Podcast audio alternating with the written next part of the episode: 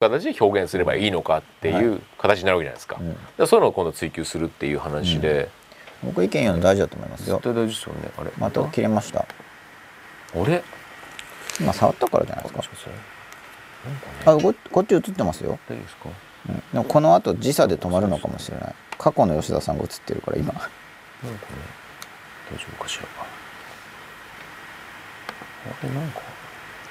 大丈夫ですか？じゃあとりあえず続きいっちゃってもいいでしょうか。止まってます？大丈夫そうですね。大丈夫そうですか？はいじゃあ続きいっちゃいますね。はい。47分前前今以後強いさん。晩期に臨み全ては一斉にキスというような言葉を最近知りましたが黄泉の川渡るに際して無意識に誠生の魂で全てと渡り合えたらいいな。それに向けての全てを修行と思いました。っていうお話です。これ吉田さんが確か三途の川のお話を出してくださったからそれを受けての書き込みだと思うんですけど、はい。さん。映ってるかな？大丈夫か大丈夫ですか、はい、47, 47分前の書き込みなんですけど、うん、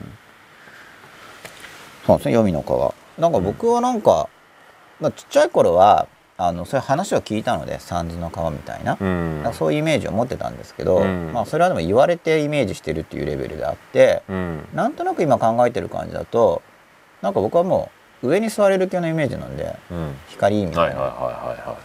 なんかそれだと川ないんですよね。次のステージに行く感じで。いやなんかもうそこはステージってイメージないだから先見えないですようん今のところ。そのその先はどうなってるかさっぱりわかんないんですけどうん一応僕の今のこれイメージですよ。そそれが正しいって言ってるんじゃないです僕はこういうイメージを持ってますってだけなんですけど、そのなんかやっぱ消え去る感じ？そこにふーって光みたいなそういうイメージを今持ってます。ヒューって。そういうんじゃなくて。そうなんか。その時に自分のイメージはなくてあなんかそこにただ入ってるみたいなえ。ー感じ。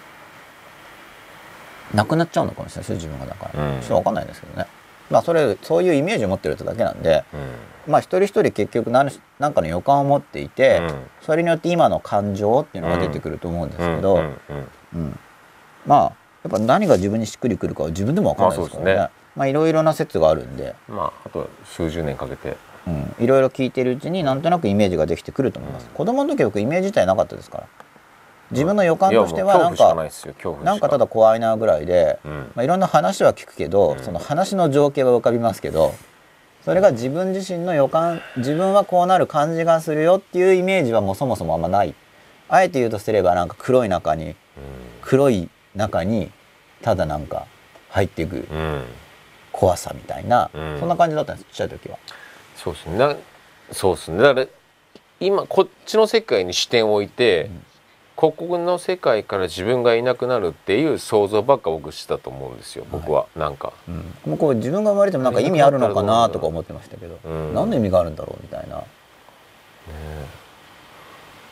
かそうですね、まあ吉田さん今日はシラフですからね。シロフですね、はい。えっとちょっとさ